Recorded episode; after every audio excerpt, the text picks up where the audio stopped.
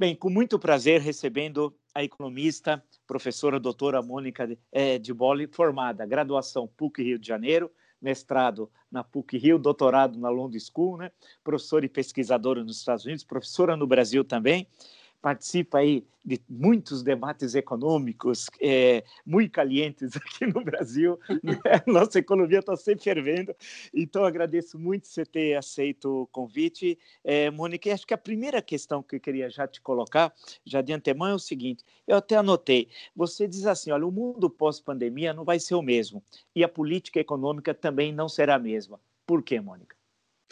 Bom, primeiro é um prazer enorme estar aqui com você. Muito obrigada por ter me convidado. Um prazer mesmo é, bater, bater esse papo aqui. E, bom, é, a gente está fazendo essa conversa, na verdade, numa, no, no, final de uma semana em que essa pergunta que você acabou de me fazer foi amplamente debatida, porque essa semana que está terminando agora foi justamente a semana das reuniões anuais do FMI e do Banco Mundial. É, e o que, o que se debateu durante a semana inteira foi o que vai ser o mundo depois da pandemia, como é que vão ficar as políticas econômicas depois da pandemia, é, se agora é ou não o momento dos países começarem a pensar em remover políticas de sustentação às economias e a resposta do FMI a resposta do Banco Mundial também, mas o FMI foi bastante contundente ao dizer que não, esse não é o momento de remover políticas de estímulo, porque o problema de fundo, temos crises econômicas em várias partes do mundo, mas o problema de fundo é a pandemia. Então, enquanto houver pandemia, haverá crise econômica. E por essa razão, e essa razão, sobretudo, é de extrema importância o papel do Estado, o papel dos governos na sustentação das suas economias, porque é a única maneira que a gente tem de garantir que a situação não vai ser ainda pior do que, do que ela já está sendo. E foi inclusive curioso, porque o, o FMI, que, e eu trabalhei no FMI muitos anos, é, o FMI que sempre teve, sempre foi visto né, como uma, uma instituição de linha ultra-ortodoxa, e, e, tal. Na verdade, nunca foi exatamente isso, porque os funcionários do FMI vêm de linhagens diversas, todos têm doutorado, estudaram em, em, escolas diferentes. É um, é um ecossistema lá dentro muito interessante de se trabalhar e você acaba conhecendo muita gente muito interessante. Mas essa visão que se tem de fora do fundo sempre foi muito marcada. Né? E essa, essa reviravolta do que pareceu para muitos uma reviravolta essa semana, do fundo defender gasto, do fundo dizer que não é a hora de reverter as razões de dívida PIB, de fazer ajuste, do fundo, inclusive, sair defendendo reformas tributárias e, e, e com, com tributação progressiva, com tributação de patrimônio, com tributação de lucros e dividendos e tal. Foi muito interessante ver. Eu não não, eu sabia que o fundo ia vir com isso, porque eu tenho muitos amigos e colegas que ainda trabalham lá. Mas foi muito interessante ver as reações, porque, é, inclusive, alguns grandes ve veículos internacionais, como o Financial Times, fizeram matérias inteiras é, falando assim, nossa, agora o FMI virou progressista, né, por causa dessa, dessa postura. Então foi foi interessante e curioso. Mas é isso, é, é uma situação inédita e as respostas são inéditas. E tem uma questão, você falou do papel do Estado. Essa é uma discussão no Brasil, vixe, não é de hoje. Se a gente puxar um pouquinho o fio da história, na década de 50, quando o Brasil era Brasil, eu sempre brinco, é, tínhamos um debate no seio militar entre do clube militar no Rio entre entreguistas e nacionalistas. A expressão que se usava à época era essa. Né? E na economia também, tanto que quando é, cai o, o, suicídio de Getúlio Vargas, sobe o Café Filho, o ministro da Fazenda, Eugênio Goudin, que é uma proposta absolutamente distinta em relação ao varguismo. E assim foi indo. Aí vem o regime militar, fala-se em liberalismo, mas o regime militar estatizou a economia brasileira. É, é, engraçado isso. Quando estão no governo, eles fizeram o contrário do que diziam, né? E a, e a, questão mais contemporânea das últimas décadas, especialmente dessas duas, a questão do Estado sempre está presente. E os liberais, o, o, eu falo liberais no sentido mais amplo possível, que nem sempre eles são liberais. Eu brinco aqui que o Stuart Mill seria considerado comunista para alguns liberais Totalmente. brasileiros. Totalmente. Comunista de carteirinha. carteirinha. É, como é que se coloca num país como o nosso, com os problemas que nós temos, com desigualdades terríveis, o papel do Estado, em numa conjuntura que foi agravada ainda mais pela pandemia, na sua pois é. leitura? É.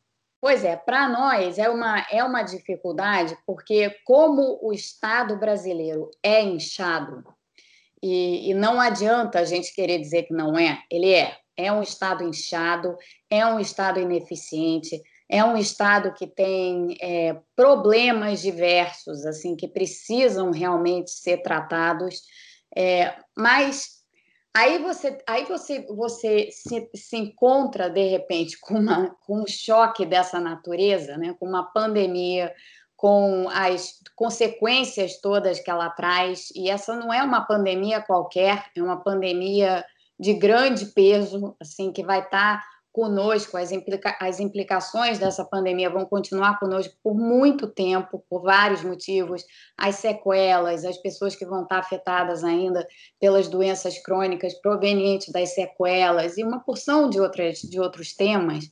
É, a gente gostaria muito de, nesse momento, eu acho, estar repensando o papel do Estado brasileiro forma a colocar o Estado brasileiro um, para servir a economia de uma maneira mais eficiente.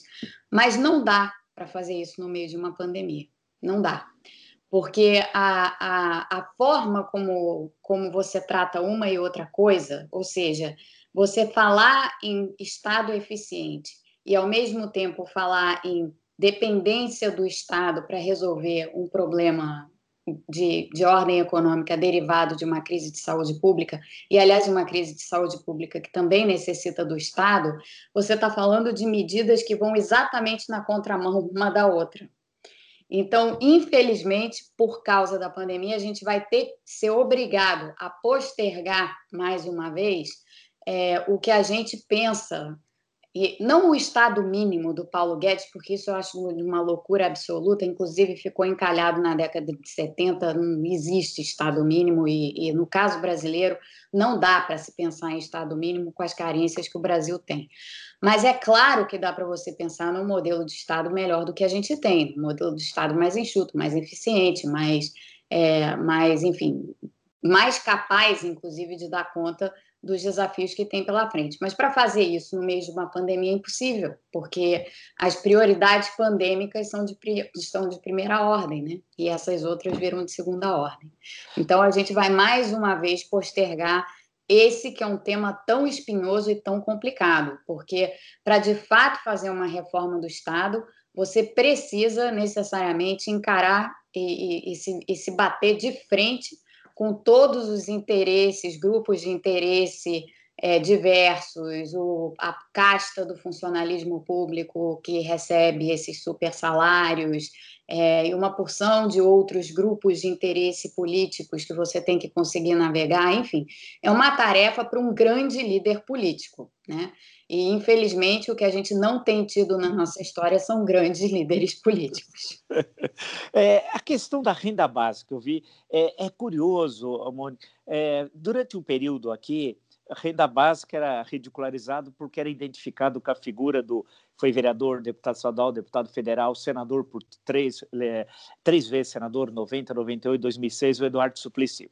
Aí você falava, ah, isso é coisa de Suplicy e tal. Posteriormente, já no governo do PT, ele falava de renda básica antes disso, veio o Bolsa Família, que grosso modo, seria, na leitura do governo do PT, uh, do Patrus Ananias, que montou isso, seria uma espécie de, de renda mínima tal. Aí foi muito combatido o uso político, supostamente político, não é o caso do Bolsa Família, e agora, na crise, apareceu o auxílio emergencial. Era 200, o governo propôs 200 reais, a Câmara 600, e acabou sendo adotado 600, e o governo levou o lucro político dos 600 que não propôs. Bem, uh, e aí percebeu que o auxílio dava voto, né, ao menos nas pesquisas. E, e, nessa leitura reducionista, porque eu presumo que renda básica é uma coisa mais ampla, por isso que eu queria ouvi-la, uh, fala agora, aí caiu para 300 e não se sabe bem o que vai acontecer no ano que vem. Né? Como é que fica justamente essa questão? Algo que era demonizado agora virou até pelos liberais brasileiros ou os liberais tupiniquins, virou uma política de governo. É interessante essa questão da renda básica, porque, na verdade, todo o debate sobre a renda básica, pelo menos no mundo, não no Brasil, que é verdade, no Brasil tinha uma, um outro tipo de identificação, a história da renda básica, mas no mundo, o debate da renda básica já estava ganhando muito mais espaço, digamos assim, no mainstream, né? então fora assim das correntes marginais e mais, e mais nas correntes de debate central em, na economia, por conta da, dos problemas de desigualdade que se vê mundo afora. E, e aqui eu estou falando em especial dos países, nem tanto dos países, é, países como o Brasil, países emergentes, países, países de renda média, países mais pobres, e sim de países, dos países avançados mesmo, onde a gente estava vendo já um crescente aumento da desigualdade e as tensões sociais e políticas provocadas por esse aumento da desigualdade. Então, o tema da, da, renda básica já tinha começado a surgir no debate internacional por causa disso, e já, e já tinha ganhado ainda mais espaço quando começou a, começou a se falar muito sobre as mudanças nas relações de trabalho provenientes de automação. É, e, e a, a, aquelas pessoas que seriam deslocadas dos seus empregos tradicionais, como é que essas pessoas iam se sustentar. Então, programas de renda básica começaram a ser pensados em várias partes do mundo como uma espécie de solução, em tamanhos diferentes, com desenhos diferentes, abrangendo segmentos populacionais diferentes, de acordo com o contexto de cada país e tal, mas esse debate já estava colocado. Aí vem a pandemia. E uma das coisas que a pandemia fez, e eu acho que isso daí é, é visível em todos os países, é que a pandemia de fato expõe as pessoas que vivem com, com, maior, com maior precariedade, então sejam elas trabalhadores informais ou mesmo pessoas que têm um trabalho formal, mas que é um trabalho formal muito precário, é, enfim, pessoas de muito baixa renda, e, e esse conjunto todo de pessoas são, acaba, acabaram sendo não só mais afetadas pela crise de saúde pública, mas também pela crise econômica, principalmente com as medidas sanitárias que foram adotadas de princípio, porque ao você inibir a circulação pessoas, como vários países tiveram que fazer, e alguns com mais sucesso, outros menos, você naturalmente afeta o, o, a subsistência de uma camada relevante da população, a depender das características do seu país. No Brasil, isso ficou patente, porque o Brasil é um país que tem uma, um, uma proporção da população que vive em situação de vulnerabilidade muito grande, e essas foram as pessoas mais diretamente atingidas pela crise. Então, a, a, a, o debate renda básica voltou ao Brasil e voltou a outras partes do mundo, ou se, ou se exacerbou em outras partes do mundo, precisamente por causa desses efeitos. No Brasil, a gente fez o auxílio emergencial, que, na verdade, na origem, eu participei assim das discussões iniciais junto ao Congresso, quando o governo Bolsonaro ainda era super refratário ao auxílio e tal, e ali a proposta, pelo menos as propostas iniciais das quais eu participei, a ideia era fazer um programa que tivesse um tempo de duração mais longo, então era mais importante a duração do programa do que o valor do benefício.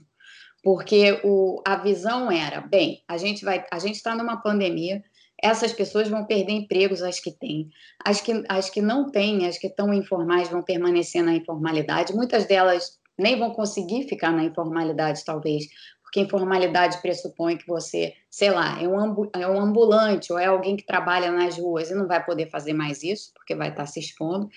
Então, nessa situação, é, é melhor você dar mais previsibilidade para essas pessoas, dando um benefício, seja lá em que valor for, por mais tempo, do que você é, dar um, do que fazer o que os Estados Unidos estavam pensando em fazer e acabaram fazendo, né, no CARES Act, que foi aprovado em abril, em que se deu um cheque de 1.200 dólares para todas as famílias americanas e só.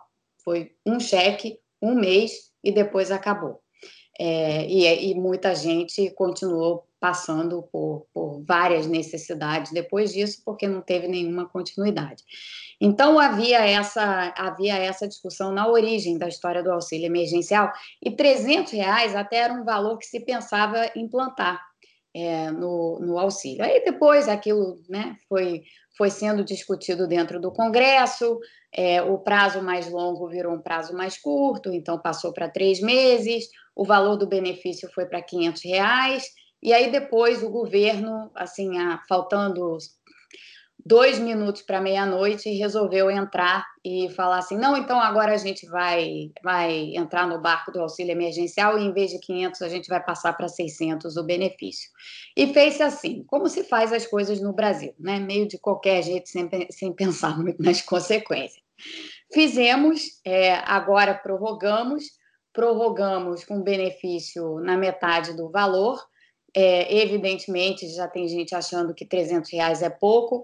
Na verdade, 300 reais não é pouco, principalmente tendo em conta que a gente está tá, o auxílio emergencial hoje está atendendo quase 70 milhões de pessoas, é, o que é, corresponde mais ou menos a um, é um, mais de um terço da população brasileira, então é, é muita gente. E, e esse programa, da maneira como ele está hoje, ele não vai poder ficar desse tamanho. E, e, existe, eu acho, hoje no Brasil, um impasse, porque, de um lado, o governo não sabe o que fazer, claramente não sabe o que fazer, porque o Bolsonaro colheu os frutos políticos do auxílio emergencial, como você disse, como, era, como ele claramente colheria, e agora ele está naquela saia justa em que de um lado, ele não, ele não quer dar fim ao programa, o programa acaba em dezembro. De outro, ele enfrenta uma porção de restrições com as quais ele vai ter que lidar para continuar o programa.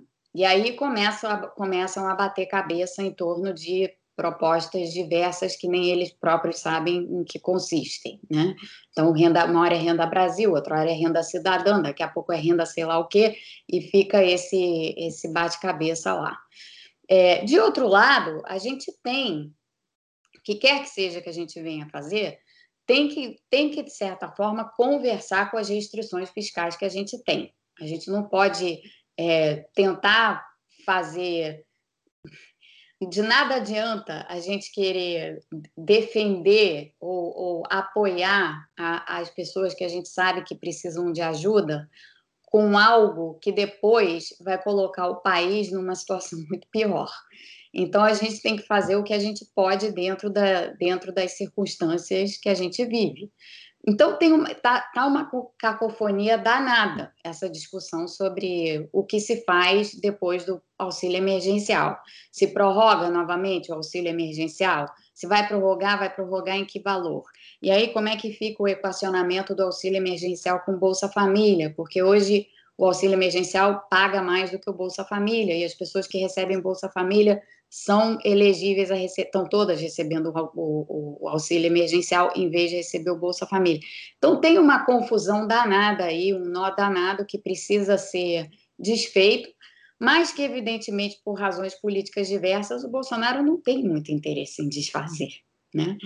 E, e o, o, o medo que eu tenho é que a gente fique no impasse e sem uma solução, e aí vai chegar o final de dezembro, vamos chegar em, em janeiro, em janeiro não tem mais auxílio emergencial, e tudo que, que, que o auxílio emergencial, é, por mais que tenha se, acabado saindo de forma atabalhoada, tudo que fez pela economia brasileira e por essas pessoas mais vulneráveis, desaparece de uma hora para outra.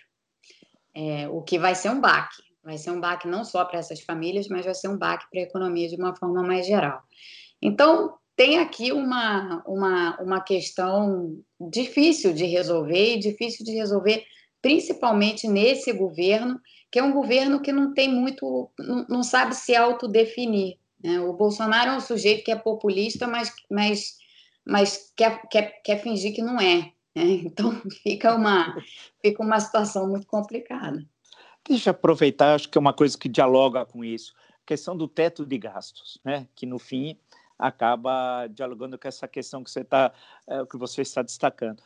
E aí, rompe ou não rompe? Os, dentro de uma leitura, vamos chamar de mais tradicional, é, da política econômica, tem de manter de qualquer jeito, porque isso vai sinalizar o mercado é, é, algo muito negativo, etc. Tal. E outros dizem, não, é impossível, tendo em vista ainda mais a pandemia, já era complicado antes, mas com a pandemia, manter o teto de gasto. Como é, como é que você lê essa, essa conjuntura brasileira, esse momento em relação ao teto de gastos, Mônica? Eu acho essa discussão do teto muito engraçada, porque fica um negócio assim, ou é meu teto, meu mundo, então você tem que lá, não, o teto, meu teto, meu mundo, ou então é aquela coisa assim, acaba com o teto e não tem mais nada. Aí você tem economistas, meu teto, meu mundo, fazendo manifestos a favor do teto, e economistas que são, querem acabar com o teto, fazendo manifestos contra o teto. E fica assim, né, briga de manifesto briga de manifesto não vai levar a gente a lugar nenhum.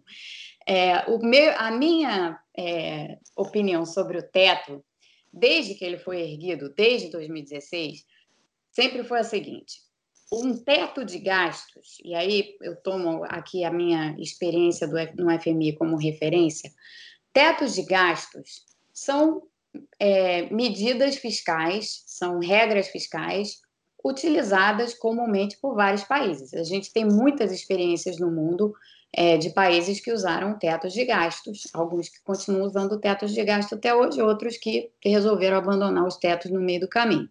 Mas foram medidas, toda vez que elas foram feitas, foram medidas que, a depender do contexto, funcionaram melhor ou funcionaram pior, dependendo de várias coisas, né? dependendo de como teto dependendo da, da, da, conjuntura do país, dependendo da vontade política de, de fato, defender aquele teto de gastos e tudo mais.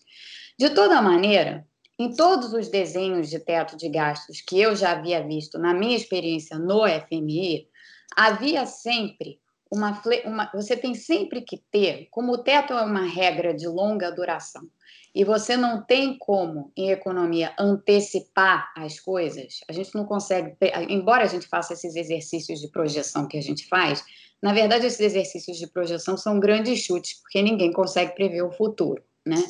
Então, numa regra fiscal, você precisa, por definição, construir algum tipo de válvula de escape, assim, para situações em que, porventura, você precise naquele momento específico, por uma razão qualquer, você precise é, aumentar o teto, aumentar um pouco o teto ou desviar um pouco do teto para você atender aquelas necessidades. Todas as regras são desenhadas dessa forma, é, que eu já vi. A única regra fiscal que não foi desenhada dessa maneira foi o teto fiscal que a gente fez em 2016. A gente fez um teto excessivamente rígido, para durar por 20 anos. Imagina, no Brasil, que a gente não consegue nem saber o que vai acontecer na semana que vem.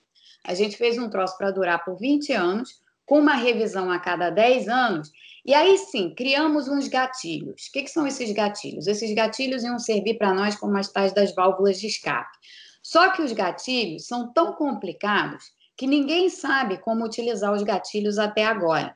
E há, assim, interpretações diversas sobre os gatilhos. Eu sou conselheira lá da Instituição Fiscal Independente. Uma das coisas que a gente já discutiu nas reuniões de conselho, já saiu inclusive em relatório da IFE, é que os gatilhos do teto, eles podem, se você utilizá-los como, como válvula de escape, eles podem ferir, ou eles podem se enquadrar como crime de responsabilidade fiscal, porque eles estão mal feitos. Então, o problema que a gente tem com este teto específico que a gente criou é que ele em si não funciona para o pro propósito para o qual ele foi criado. Só que no Brasil existe essa fixação. Não, mas a gente precisa de uma regra e a gente precisa desse teto. É, uma discussão mais racional sobre esse assunto seria a seguinte: bom, esse, a gente precisa de uma regra fiscal, vamos tê-la, mas vamos fazê-la de uma forma que ela possa ser cumprida e que quando ela tiver que ser eventualmente descumprida, que ela preveja esse descumprimento exatamente para isso não gerar o tipo de reação perversa que a, este teto atual gera. O que, que, que acontece nesse teto atual? Nesse teto atual, você não tem as tais das válvulas de escape, então a única alternativa que resta é furar o teto. Aí o pessoal olha para isso e fala assim: não, furar o teto não pode, porque imagina, furar o teto você perde credibilidade. É verdade, mas qual é a alternativa que você tem se você não criou a válvula de escape? Entendeu? Então, a, discussão do teto está tá, tá cheia dessas, dessas tecnicalidades e a gente teve tempo para resolver isso, só que escolheu não resolver, por razões, sabe-se lá quais foram. E agora a gente vai enfrentar um problema, porque o SUS vai precisar de mais recursos, que a pandemia não vai acabar no ano que vem, né? ou pelo menos não vai acabar até meados do ano que vem. A gente vai continuar com esse problema. A gente tem a questão das pessoas que vão ter sequelas, muitas já estão tendo sequelas e que vão precisar, é, vão ser um ônus adicional em cima do SUS. A gente vai ter esse quadro no Brasil, como a gente já está vendo esse quadro em vários outros países. Então, o SUS vai precisar de mais recursos. A área de, a área de, de proteção social talvez precise de um pouco mais de recursos, a depender do que se desenhe em termos de, de continuação do auxílio emergencial de alguma maneira. É, não que seja exatamente o que está aí hoje, mas algum outro programa, talvez com algum outro desenho e que se assemelhe mais a uma renda básica. É, e, e, educação, porque se a gente vai ficar nesse abre e fecha, o Brasil não está tá achando que nunca vai ter o abre e fecha, mas a verdade é que vai porque vai ter segunda onda no Brasil, como está tendo em toda parte, principalmente com as pessoas desconsiderando que tem um vírus contagioso em circulação. Então, a educação e a questão da educação remota, educação online e tal, tudo isso vai precisar de recursos. Então, como é que a gente vai equacionar tudo isso com esse teto excessivamente rígido que a gente tem? As coisas não fecham, entendeu? As coisas, as coisas simplesmente não fecham. Agora, as pessoas, de um modo geral, são muito refratárias a, a, a sentar e conversar sobre esses temas de uma forma racional, assim, pensando assim, bom, o que que vai funcionar? Tá bem, isso aqui então não vai funcionar. O que que vai funcionar então? O que que a gente pode botar botar em questão para funcionar? Não, em vez disso, as pessoas ficam nessa, defende o teto, é meu teto, meu mundo, ou joga o teto, bota o teto abaixo. E aí, é aí acaba o debate, né? Aí não, aí não existe, não existe proposta, não existe solução não existe encaminhamento de solução numa situação dessas. A questão da dívida pública, Mônica, hoje, inclusive, tem notícias alarmantes nos jornais aqui. Ah, que a situação realmente parece muito grave. Né? Isso eu estou dizendo a um leitor é, como eu, que acompanhei mais economia há muito tempo atrás, agora acompanho por uma leitura da política da economia, né? e não da economia da política. Ah, e, e os dados são bastante preocupantes. Alguns falam em alongar o perfil da dívida. Hoje não estão falando, mas aí tem uma reação violenta por parte do, do mercado. Eu sempre brinco que nos anos 70, no Jornal Estado de São Paulo, na página 3, tinha dois comentaristas é, diários. Um de Brasília, o Carlos Chagas, que assinava com as iniciais CC, e um do Rio de Janeiro, o Vilas Boas Corrêa. VBC, dois excelentes jornalistas, vale lembrar. E eles falavam muito do sistema, com letra maiúscula. O sistema quer caçar o deputado do MDB, o sistema, e nunca me apresentaram o que era o sistema. Aqui, nos tempos da, da economia, é o mercado. O mercado, é. eu não sei se é alto ou baixo, gordo ou magro, não sei a idade do mercado, não sei para que time ele torce, mas dizem que o mercado rejeita qualquer possibilidade de alterar o pagamento da dívida pública. Não é calote, mas seria. Como é que você analisa essa questão? Essa é uma boa pergunta, porque em matéria de dívida, é, eu participei de duas reestruturações de dívida quando eu estava trabalhando no FMI. Uma delas extremamente contenciosa, que foi a reestruturação da dívida argentina em 2005, e a outra muito, mas muito tranquila, amigável até, que foi a reestruturação da dívida uruguaia em 2003. É, a, crise do, a crise da dívida no Uruguai, na verdade, decorreu da crise da dívida argentina e dos outros problemas que a Argentina teve em 2001. E o que a, o Uruguai fez? O Uruguai fez um alongamento do perfil da dívida, que é a forma, digamos assim, de reestruturação de dívida mais tradicional é, que você pode fazer. Mas é uma reestruturação.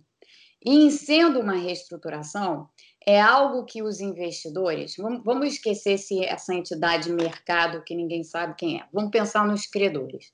Quem são os credores? Os credores são geralmente bancos, fundos de pensão, instituições financeiras, às vezes pessoas físicas que compram títulos do governo.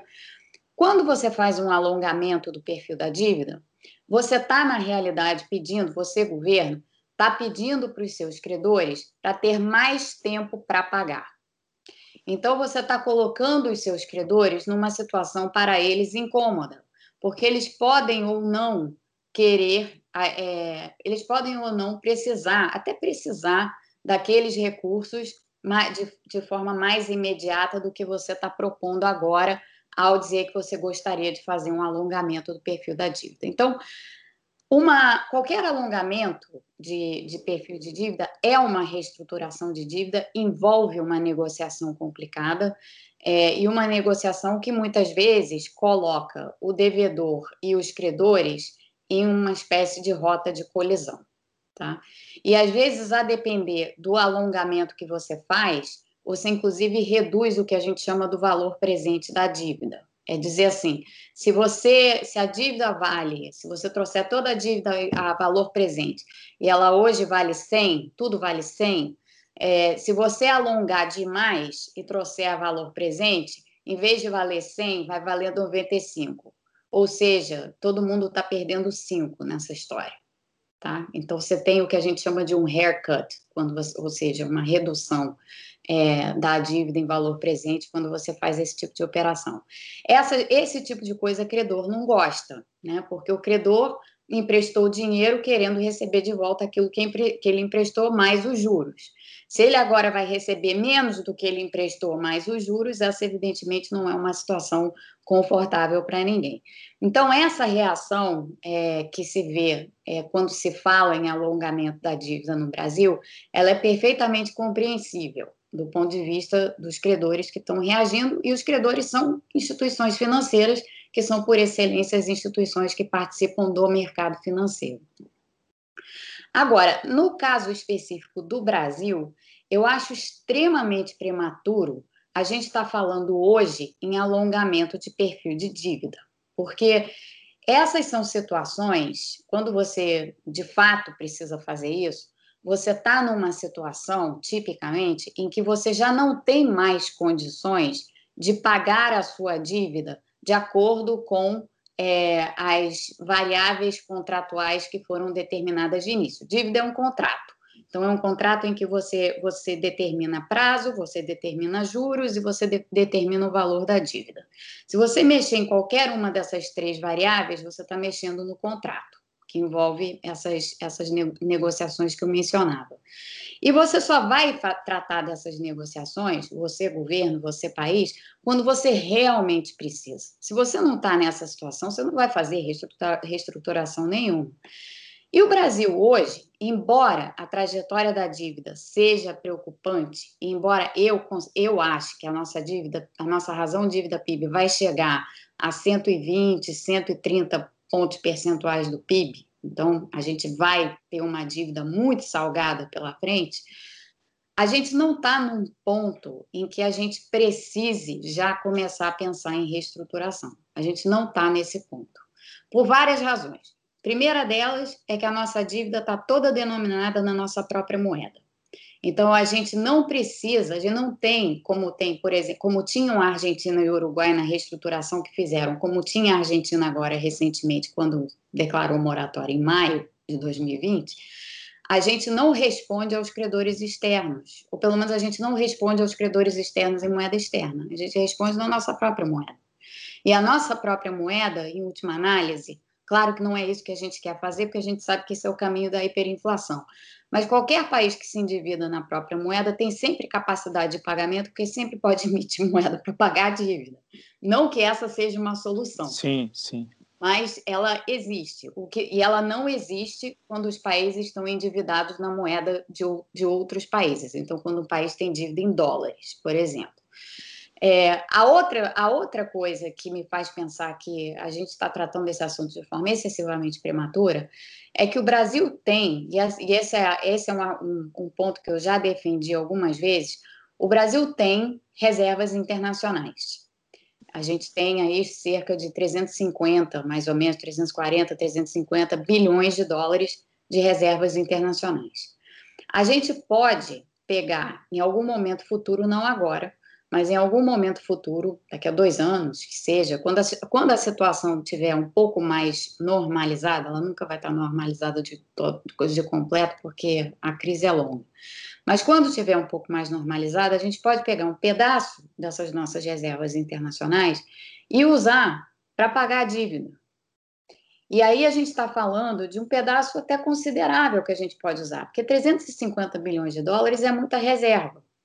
O FMI tem, umas, tem cálculos sobre o nível de reservas adequado para os países, que nível de reservas os países deveriam ter, e de, de acordo com essas contas, o Brasil ainda tem uma espécie de sobra de mais ou menos, fazendo uma conta conservadora, 100 bilhões de dólares. Então, a gente pode pegar esses 100 bilhões de dólares e usar para bater dívida, antes da gente começar a fazer os ajustes que vão, ao longo do tempo, reduzir a dívida.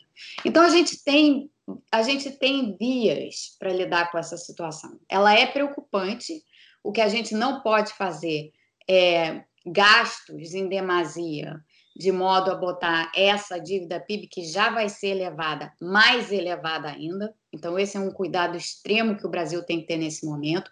E eu entendo a falta de confiança em relação ao Bolsonaro, porque ele tem inclinações populistas de fazer exatamente esse tipo de coisa.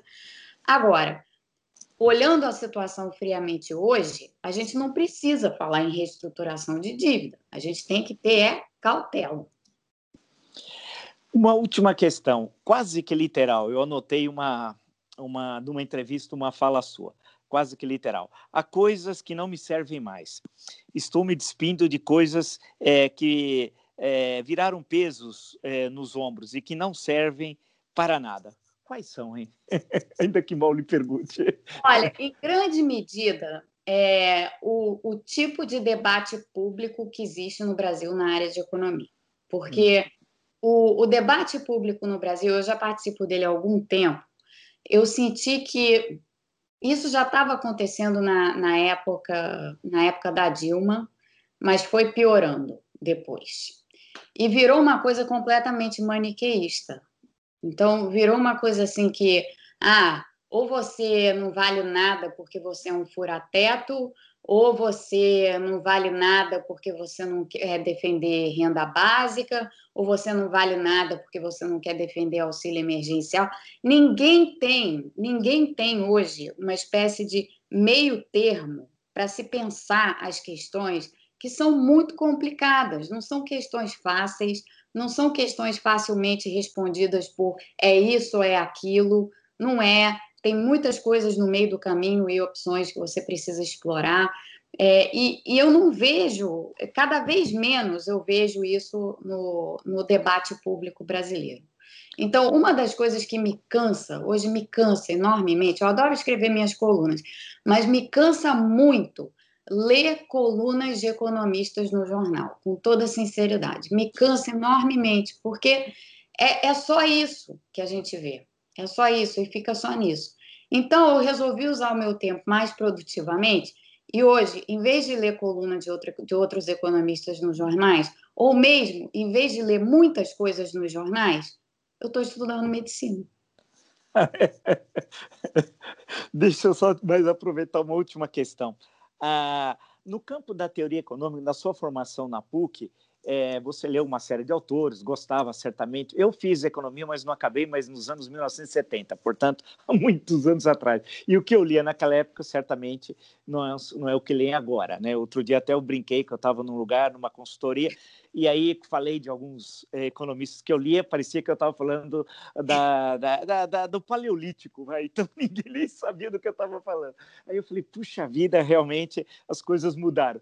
Mas você, ao longo de, desse percurso, da formação da graduação, agora, no meio dessa pandemia, você abandonou algumas daquelas leituras e, a, e, a, e, conheceu outros autores? Você fez uma mudança no campo de paradigma, no campo da teoria econômica? Olha, eu nunca fui uma pessoa muito presa a, digamos assim, ao, ao mainstream econômico tradicional. Tanto assim que quando eu optei por estudar na LSI, em vez de fazer o caminho que todo mundo fazia, todo mundo vinha para os Estados Unidos fazer doutorado aqui nos Estados Unidos. Eu nem apliquei. para as escolas americanas. Eu não apliquei para nenhuma. Eu apliquei para a LSE. E, e fui para lá precisamente porque o que eu queria, na realidade, do meu doutorado era ter uma visão um pouco menos mecanicista da economia e um pouco mais relacionada com as ciências sociais de um modo geral. E sendo a LSI um centro de excelência na área de ciências sociais, onde você, querendo ou não, vai ler, e eu particularmente gosto muito de ler, vai ler muita história, vai ler muita ciência política, vai aprender sociologia, vai entrar em diversas outras áreas e, portanto, vai ter uma formação muito mais interdisciplinar do que pura e simplesmente aquela formação estrita de economista, é, eu optei pela LSI exatamente por esse motivo. E, e desde, desde ali, a, a, a minha trajetória profissional inteira foi, foi seguindo esse caminho. E as pessoas com quem eu trabalhei e as coisas que eu fiz. Ah, o FMI. O FMI, como eu disse, o FMI é um lugar de, é um lugar é um, é um privilégio trabalhar lá, porque você está num meio em que você tem pessoas de todas as partes do mundo que estudaram nos lugares mais variados, mas todas elas com altíssima forma, com altíssimo grau de formação, com experiências muito distintas e você aprende muito. Então, para mim, eu tratei os meus anos no FMI como uma espécie de pós-doutorado. E, e quando eu saí do fundo, quando eu optei por sair do fundo, que eu voltei para o Brasil, eu voltei para o Brasil para trabalhar com Dionísio Dias Carneiro, que tinha sido, é, sempre foi, para mim, um segundo pai e uma espécie de mentor, e que é uma pessoa que sempre trabalhou de forma absolutamente interdisciplinar assim, por excelência. Na época da crise financeira de 2008, é, que nós trabalhávamos muito juntos, inclusive sentávamos no mesmo escritório, a gente começou a estudar é, uma porção de coisas que ninguém estudava em economia. A gente começou a estudar sistemas complexos, a gente começou a estudar biologia evolutiva, a gente começou até a estudar epidemiologia, para entender como aquela crise lá era diferente de todas as outras que tinham acontecido antes dela, porque ninguém estava dando muita conta de entender a, a crise financeira de, de 2008 e seus desdobramentos. Então, para mim, assim, o, o, o, meu percurso sempre foi esse, é, e eu nunca desviei disso, não. É, o problema que eu tenho é que quando as pessoas começam a se fechar muito nas suas caixinhas, que é um pouco o que eu vejo acontecendo no Brasil hoje, inclusive porque a gente perdeu grandes pensadores ao longo do tempo, né, é, em várias áreas, é, e as pessoas estão cada vez mais fechadas nos seus, nos seus, nas suas caixinhas e nas suas, nas suas aldeias e nas suas tribos, é, isso daí me, me, é muito enfadonho para mim, cansa. É cansativo. Bem, quero agradeço muito, muito mesmo, Mônica, a entrevista, foi uma, acho que uma conversa, quem nos acompanha vai certamente gostar muito aí das questões que você apresenta. Lembro do seu livro, né, que está saindo agora aqui no Brasil. Posso Ruptura. mostrar? Claro, claro que sim, claro que sim. E, pela intrínseca aqui, ó, ah, legal, então acho que... E é uma série, né? Esse é o primeiro de uma série. É. Então, acho que você colocou questões que são muito interessantes aí para reflexão e vamos ver uma outra oportunidade da gente poder conversar. Agradeço muito a tua gentileza. Muito obrigado mesmo. Eu que agradeço. Muito obrigado.